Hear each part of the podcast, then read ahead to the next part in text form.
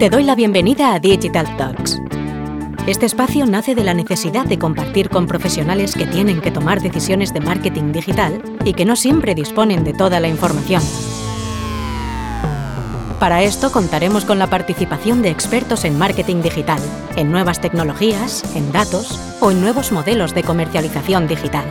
En resumen, participarán profesionales que ponen mucho cariño a lo que hacen, pero sobre todo, contaremos con personas que admiramos y de las que todos los días aprendemos.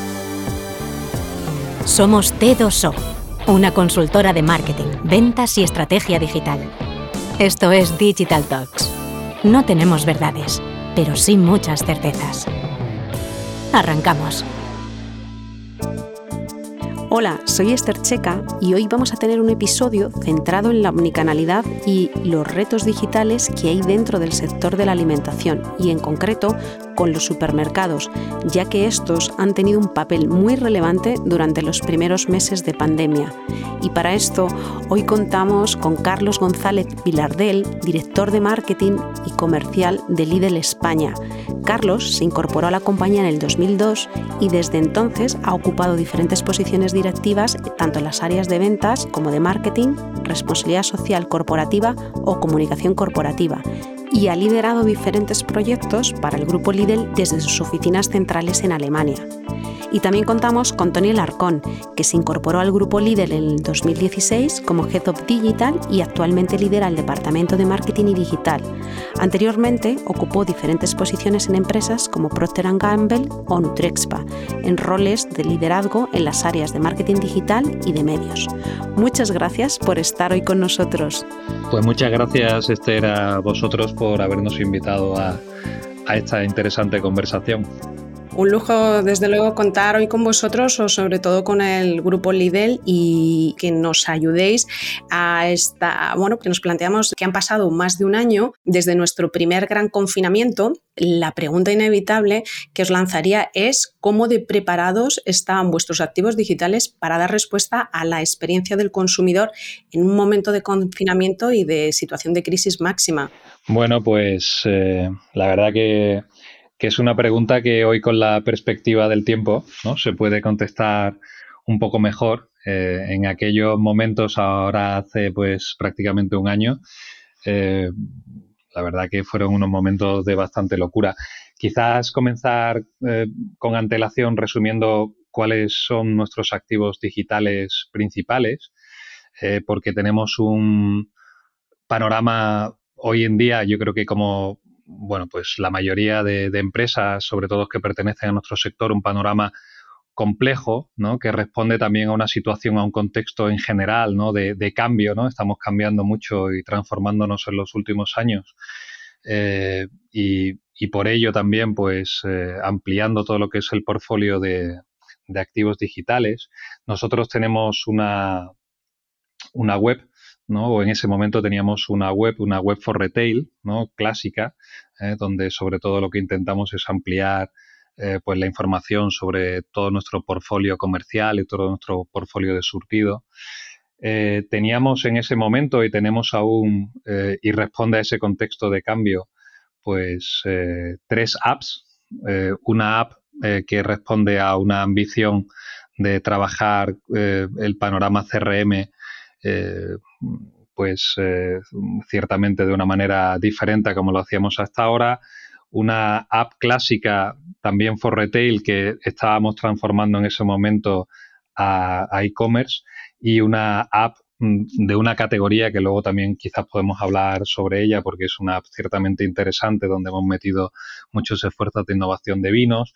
Luego tenemos eh, dos bases de datos eh, muy importantes, ¿no? pues nuestra base de datos clásica de, newsletter y la base de datos que hemos conseguido recopilar desde que tenemos en marcha toda la parte eh, de fidelización, ¿no? todo nuestro programa Lidl Plus que le, que le llamamos. Eh, en ese momento, además, estábamos también incorporando todo lo que era otro activo digital, que era otra, otra web eh, con la que estábamos trabajando el e-commerce y estábamos unificando ¿no? la web for retail con, el, con, la, con la web for e-commerce. ¿no? Y justo en ese momento, en esa misma semana, eh, estábamos haciendo esa, esa transición. Aparte tenemos un panorama de, canales propios muy desarrollados, ¿no? A nivel de, redes sociales, sobre todo, donde pues tenemos ya casi más de 3 millones y medio de, de seguidores eh, entre Facebook, Twitter, eh, Instagram, por supuesto, etcétera. ¿no? Así que, bueno, pues eh, imagínate con la complejidad con la que pues estamos trabajando y, y, con la complejidad con la que también vamos afrontando cada uno de los proyectos, lo que supuso en ese momento el blockout de, de, la, de, la, de la pandemia. Fue realmente complicado. ¿Estábamos preparados? Pues ciertamente no estábamos preparados. Como te digo, el primer reto que tuvimos que afrontar fue si esa unificación de la web for e-commerce y la web for retail que teníamos eh, la llevábamos adelante. Estaba programada justo para tres días después de lo que fue el bloqueo. Decidimos, gracias a Dios, seguir hacia adelante porque eso nos ayudó muchísimo a, bueno, a cómo continuaba la historia, la historia ¿no? Y que, que la historia fue pues con todo el cierre del comercio y gracias a Dios nosotros con nuestra eh, web for, eh, for e-commerce puesta en marcha, donde no tenemos alimentación, pero sí todo lo que es la categoría de no alimentación, pues pudimos eh, recuperar mucha venta que luego, pues a lo largo de las siguientes semanas nos faltaba. Lo estás adelantando. entonces, durante estos meses, mm, desde un punto de vista de resumen, ¿qué es lo que habéis tenido que adaptar tanto online como offline con el contexto que hemos tenido de pandemia? Bueno, pues eh, si os parece, salto yo, salto yo a responder la, pregunta. Eh, adaptar muchas cosas. Eh, lo primero que hemos adaptado es la capacidad para adaptarnos, diría yo, ¿no? Porque ciertamente fueron, fueron unas primeras semanas y unos meses que nos obligaron pues a, reaccionar muy rápido. un poco recogiendo lo que comentaba Carlos sobre el elevado nivel de complejidad ¿no? que teníamos en, en nuestro ecosistema digital. Eh, en este caso, eh, y recuperando también ¿no? esa reflexión sobre si estábamos o no estábamos preparados, eh, preparados sería mucho decir, pero sí que es cierto que esa complejidad en este caso nos dio ciertas fortalezas, ¿no? en el sentido de que, bueno, cuando, cuando arrancó el, el periodo de, de, lockdown pasaron muchas cosas, fueron muchas las, las limitaciones, incluso a nivel publicitario hubo cierto nivel de apagón, ¿no? Por llamarlo de alguna manera.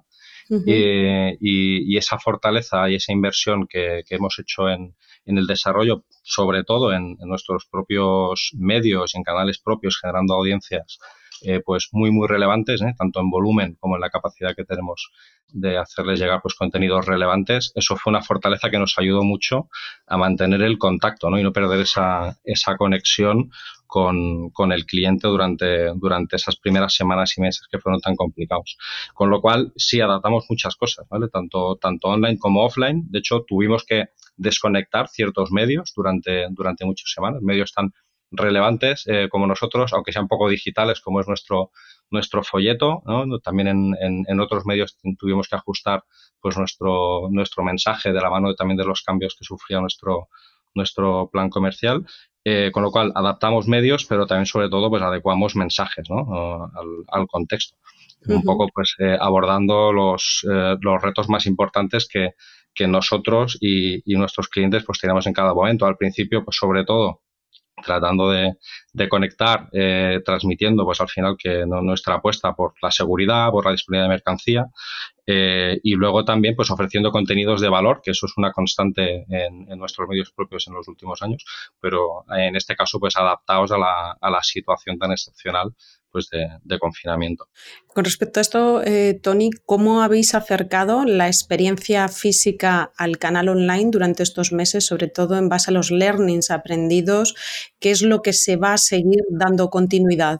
Yo creo que el proyecto principal eh, que tenemos nosotros eh, aquí en, España para acercar esa experiencia ¿no? retail de, supermercado físico a una experiencia digital, eh, pues es, se llama Lidl Plus. ¿no? Es nuestro, nuestro programa de fidelización, que al final se hace patente en, una app que lleva en marcha ya pues cerca de, tres años, que empezamos a pilotar en el norte de España y que hoy en día ya la tenemos funcionando pues para todo el territorio español.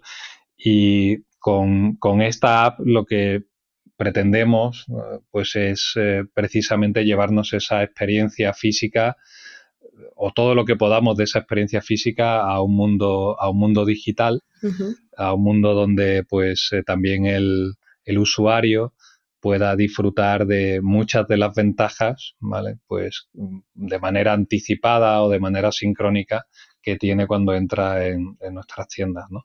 y precisamente eh, pues fue esta app la que nos ayudó muchísimo ¿no? pues a conectar con, el cliente, ya que como ha dicho Tony, pues teníamos ese blockout de, de, medios y de comunicación, ese apagón, nos ayudó muchísimo esta app precisamente pues para mantener esta, esta comunicación y esta experiencia ¿no? pues con los clientes, con los consumidores que, pues, que estaban en casa y que pues muchos de ellos no se atrevían a, a salir y pues eh, gracias a esta comunicación pues nosotros eh, lanzábamos mensajes ¿no? pues que reafirmaban pues eh, en términos de seguridad y en términos de, de, cercanía pues que, que, había, que había que hacerlo ¿no? y que, en ese momento pues comprar pues era, era seguro. Después de este tiempo, en cuanto a los consumidores, esta digitalización por la que estamos pasando, eh, ¿os ha permitido identificar alguna tipología de usuario específico, sobre todo una nueva forma de consumir?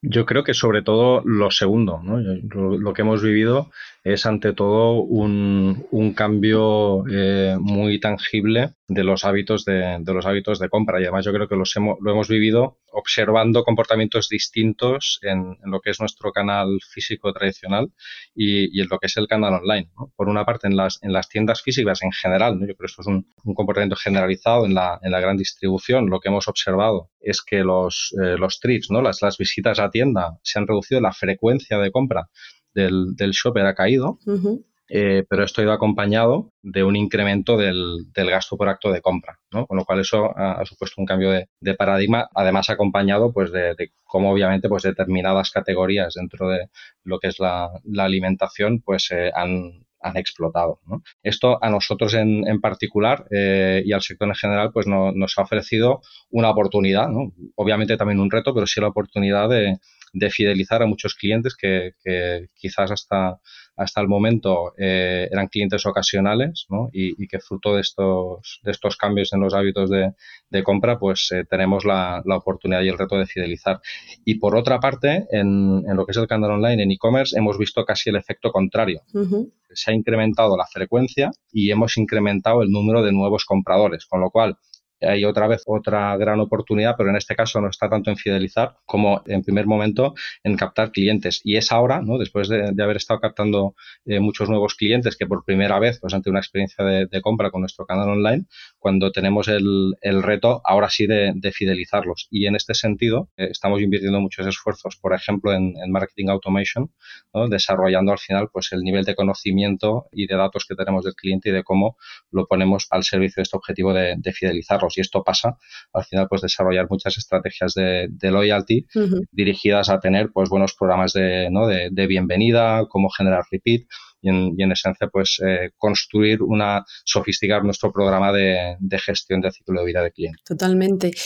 Con respecto a la experiencia eh, de venta, ¿cómo habéis tenido que orientar aspectos como los contenidos o sobre todo, ya estaba adelantando Carlos el desarrollo o el uso de aplicaciones específicas, pero si habéis planteado también la implementación de nuevas tecnologías, o bueno, Tony, acabas de comentar eh, con ese tipo nuevo de usuario, eh, incorporar tecnologías como automation para trabajar esa parte mmm, más de desarrollo de la, de la fidelización, pero si habéis tenido que hacer algún tipo de reorientación en aspectos relacionados con los contenidos o incluso implementación de nuevas tecnologías, como la parte en algunos casos están, muchos retailers están implementando la, realidad virtual o incluso los asistentes virtuales o aspectos que están ayudando a call center a ser mucho más eficientes. ¿Habéis tenido que plantear algún tipo de cambio específico en estos aspectos? Mm, varios de ellos. Eh, yo creo que ya hemos hablado de los contenidos. Yo creo que es un pilar fundamental. Lo era antes de, este contexto de pandemia y, y, lo ha sido y lo sigue siendo. Y, y ahí, como, como adelantábamos antes, hemos tenido que ser muy, muy activos a la hora de, de generar muchos más contenidos de los que generábamos ¿vale? y ajustar pues también eh, en qué canales les damos recorrido, cómo llegamos al cliente, incluso eh, qué formatos. Nosotros tenemos una estrategia de, contenido audiovisual muy rica y ahí pues eh, hemos innovado muchísimo, hemos incorporado nuevos formatos, muchos más ricos, mucho más ricos en, contenido, de la mano de, de, prescriptores que nos ayudan a trasladar ciertos mensajes, haciéndolos mucho más largos. ¿No? y, eso pues nos da un montón de aprendizajes que, que perduran y perdurarán más allá. Eh, has comentado, a raíz de la última pregunta, el tema de automation. Yo creo que eso es clave. Ahí, a nivel tecnológico, por suerte, estábamos bastante bien preparados. Lo que sí que ha sucedido es que hemos dado un salto mucho más rápido, seguramente, del que hubiéramos dado en otro contexto. Y recogiendo lo último que comentaba sobre determinadas tecnologías, ¿no? Eh, emergentes, aunque cada vez ya menos emergentes y más presentes, como realidad aumentada, realidad virtual. Ahí nosotros tenemos un ejemplo, Carlos lo apuntaba hace un rato con nuestra app de vinos. Es un caso que yo creo que es, que es bastante significativo. Pues esto fue poco antes de hace un año. Eh, lanzamos una app para desarrollar nuestro surtido de vinos. Nuestro surtido de vinos es eh, diré peculiar. Yo creo que es una buena muestra de cómo nosotros intentamos ofrecer una propuesta de valor de mucha calidad, ajustada pues a un precio súper competitivo, pero es una categoría donde tenemos eh, un nivel de innovación y, un nivel de, calidad y de variedad eh, más que notable. Pero al mismo tiempo es una categoría donde es muy difícil comunicar, donde donde esa variedad hace difícil al cliente poder tomar una decisión de compra y identificamos un gap. entonces lanzamos una aplicación eh, basada en, realidad aumentada que da respuesta a dos cosas. Y yo creo que estas dos cosas son las interesantes, porque muchas veces buscar el encaje de estas tecnologías con el gap de negocio y no quedarnos solo en un efecto wow, ¿no? Es, eh, es complejo. En esta aplicación, pues un poco hicimos las dos cosas. Por un lado, lanzamos una nueva línea de, de vinos ¿vale? Con, donde teníamos pues eh, cuatro referencias distintas, cada una vinculada a un tipo de vino, a un personaje, y detrás de eso pues construimos un storytelling basado en, gamificación y, realidad aumentada. Y eso pues fue una forma francamente efectiva e interesante de conectar con un cliente muy afín pues a, ese, a ese lanzamiento de producto. Pero por el otro lado, y con la ambición de no quedarnos ahí, lo que quisimos es abordar pues un poco el, gap que tiene esta categoría, ¿no? Donde de repente un cliente se encuentra frente a un lineal donde tiene decenas y decenas de, referencias y muchas veces la elección de, compra depende más de la necesidad de esa persona, del contexto, que en sí del, conocimiento que tenga de, la categoría.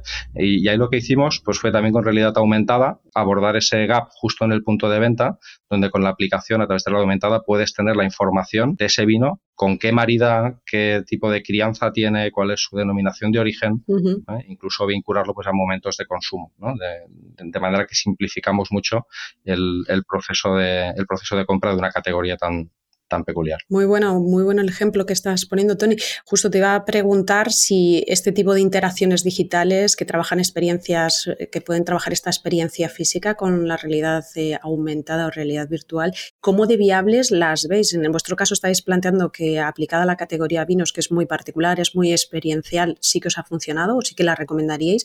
Con carácter general, este tipo de tecnología la, extrapolaríais a otras categorías. Eh, para experimentar cómo, de complementarias son a la experiencia física? Yo creo que sí, yo creo que estamos viviendo un momento donde precisamente estamos detectando en el consumidor una necesidad de información que va más allá de la información o de la necesidad que teníamos antes.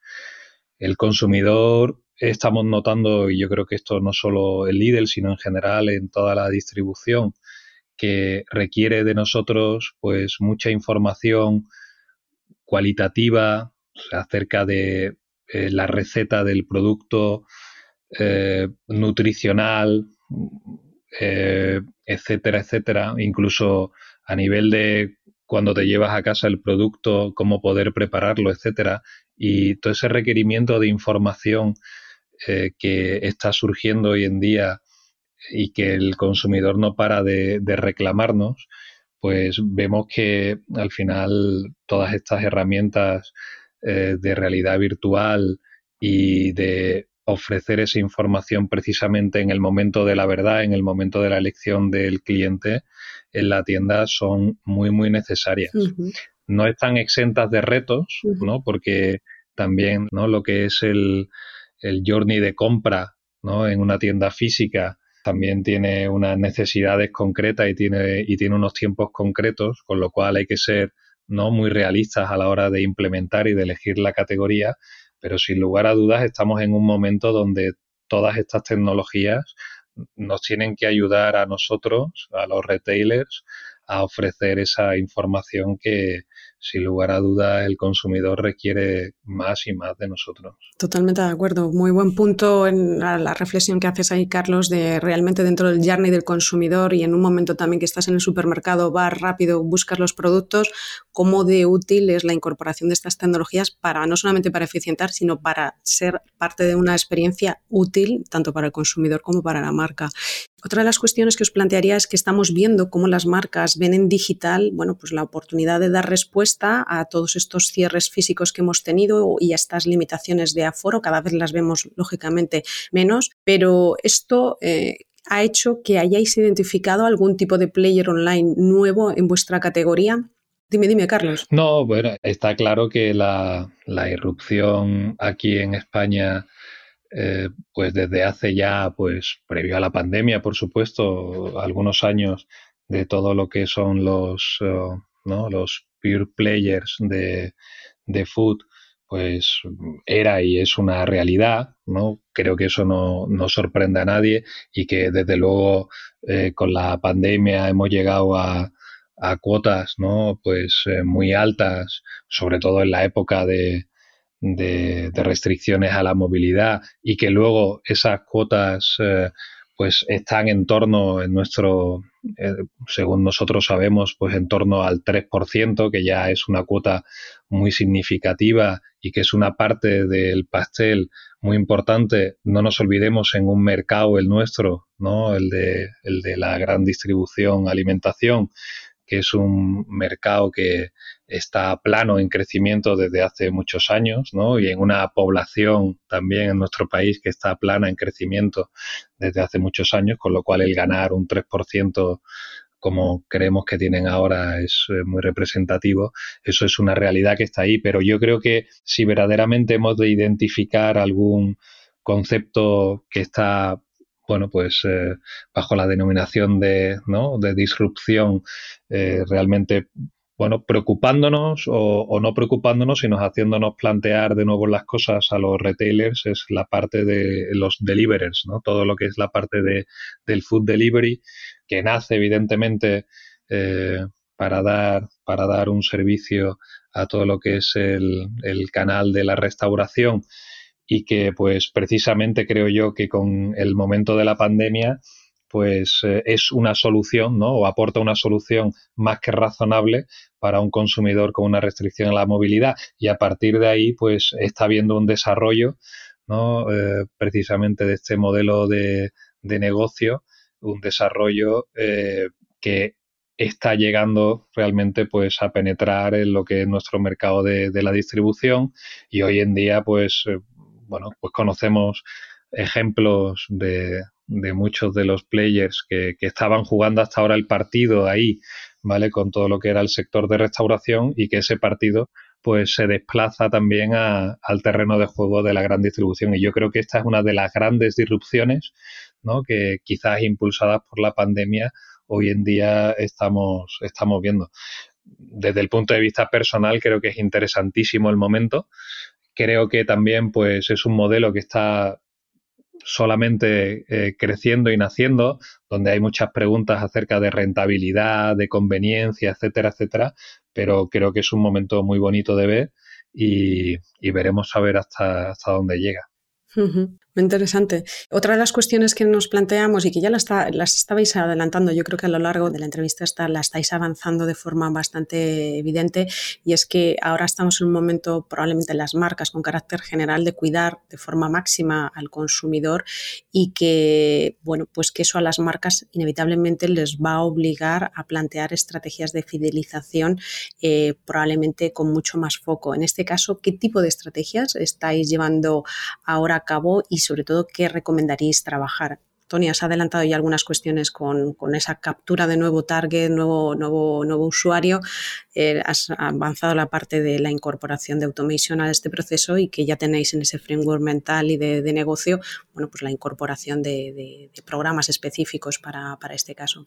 Si nos detallas un poquito más, fenomenal. Sí, efectivamente. Al final, eh, nosotros en, los últimos eh, tres, cuatro años hemos tenido eh, un foco muy, muy claro en, sentar unas buenas bases para, para a día de hoy poder eh, activar estrategias de fidelización muy efectivas. Yo creo que el, el, ejemplo más claro, eh, antes lo mencionaba Carlos, es nuestro programa Leader Plus. ¿vale? Leader Plus es un programa de fidelización, pero más allá de eso, es eh, el primer programa de fidelización 100% digital que vive en una app eh, y no vive de ninguna otra manera. Y, eso, detrás de, detrás de este programa, pues hay una, hay una ambición de, sobre todo, eh, conocer muy bien a nuestro cliente y, en segundo lugar de poder establecer canales de comunicación pues muy efectivos, muy relevantes y muy, muy personalizados con, con ellos. Por el otro lado, en e-commerce sucede algo similar, ¿no? Con el lanzamiento de nuestro e-commerce, pues hace ahora algo más de, de, dos años. También desde el primer momento hemos tenido en el, en el foco eh, el conocimiento del cliente y dotarnos tecnológicamente también pues de las plataformas que nos permitieran ¿vale? luego eh, gestionar de una manera activa pues el ciclo de vida de los clientes sobre todo partiendo de la base de que estamos en un momento pues de mucho crecimiento y de, y de captación de nuevos clientes. O sea que en ambos casos yo creo que, que la reflexión eh, eh converge en muchos sentidos.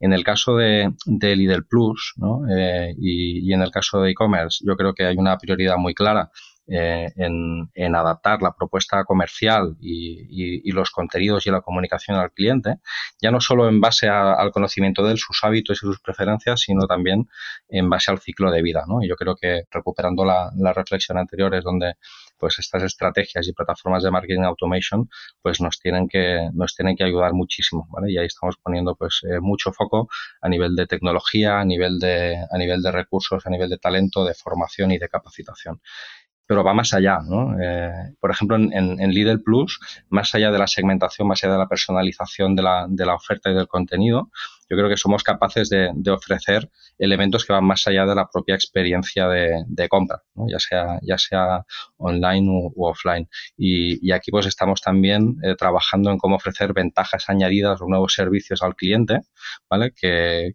pueden ir en la línea, por ejemplo, de la gamificación, en cómo podemos colaborar con, con, otras marcas que aporten un valor añadido al cliente, o por ejemplo como, como innovaciones como Lidl Pay, ¿no? que es un servicio de pago online integrado en la app de, de Lidl Plus y que simplifica muchísimo el, proceso de, compra. Para ir cerrando, eh, ¿qué estrategias digitales y sobre todo de omnicanalidad incorporaríais como prioritarias para este año si estáis, eh, que, estáis al frente de un e-commerce?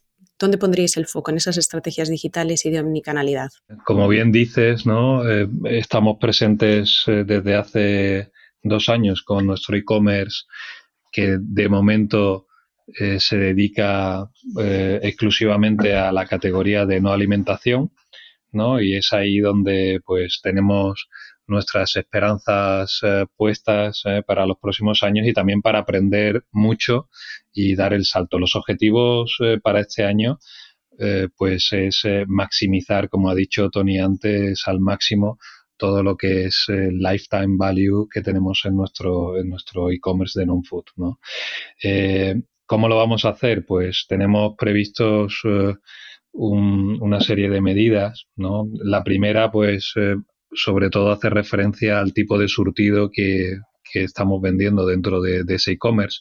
Empezamos con un concepto muy sencillo donde incorporábamos exactamente las mismas referencias que se incorporan a las tiendas con carácter semanal, nuestras ofertas de non-food.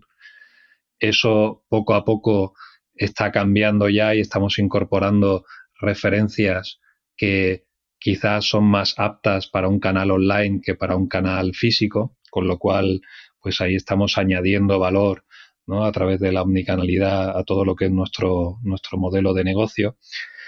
Eh, hacia, vamos hacia el camino también, pues quizás de incorporar eh, terceros en nuestra plataforma y seguramente pues muchos de vosotros hayáis leído ya pues las noticias acerca de la adquisición de un, de un marketplace en Alemania y que se, incorpora, se incorporará en los próximos años a todo lo que son los assets digitales que, tenemos en disposición en, el Lidl y eso también pues es algo que enriquecerá poco a poco poco a poco el modelo sobre todo de surtido y en algún momento pues también que llegaría que llegará a España después tenemos también una clara ambición y un claro foco como retailers que somos, ¿no? Eh, de estar presentes con el e-commerce en todos aquellos lugares donde de una manera u otra no nos es rentable estar presentes en el canal físico, ¿no? Y ahí pues estamos buscando constantemente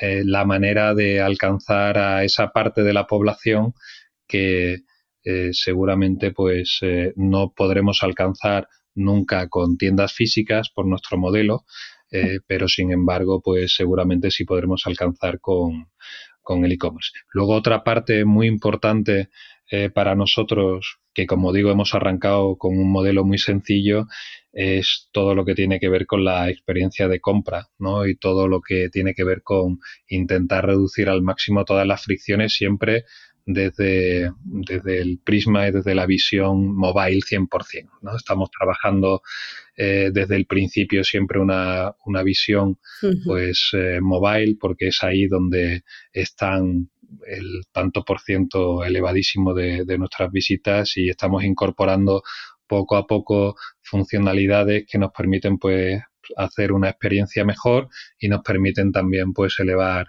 nuestra conversión eh, adecuadamente. ¿no? Eh, esto es básicamente, básicamente la estrategia que tenemos para, para los próximos meses o para el próximo año. Pues muchísimas gracias a tanto Carlos como, como Tony de dedicarnos este ratito a contarnos qué está haciendo el grupo Lidl y bueno, eh, el grupo Lidl en general, aunque estemos hablando para España, pero súper interesante ver el reto al que se enfrentó eh, una marca como la vuestra, ver en esos momentos eh, como si una marca al que nunca se ha planteado o ha tenido esa parte de test de estrés, cómo, cómo la resuelve y sobre todo cómo el, bueno, pues el, el conocimiento adquirido durante estos meses permite proyectar eh, próximos pasos y seguir construyendo esa parte de liderazgo. Así que muchísimas gracias por vuestro tiempo y, por el conocimiento que nos habéis trasladado. Pues nada, gracias a vosotros. Ha sido, ha sido un placer, nos lo hemos pasado francamente bien. Muchas gracias. Nos volvemos a escuchar en unas semanas. Mientras tanto, puedes leernos en las redes sociales de t2o.com. Estamos en LinkedIn, Twitter y Facebook. Y si quieres volver a escuchar este podcast, lo podrás encontrar en nuestro canal Digital Talks, en Spotify, Evox, Google Podcast y Apple Podcast.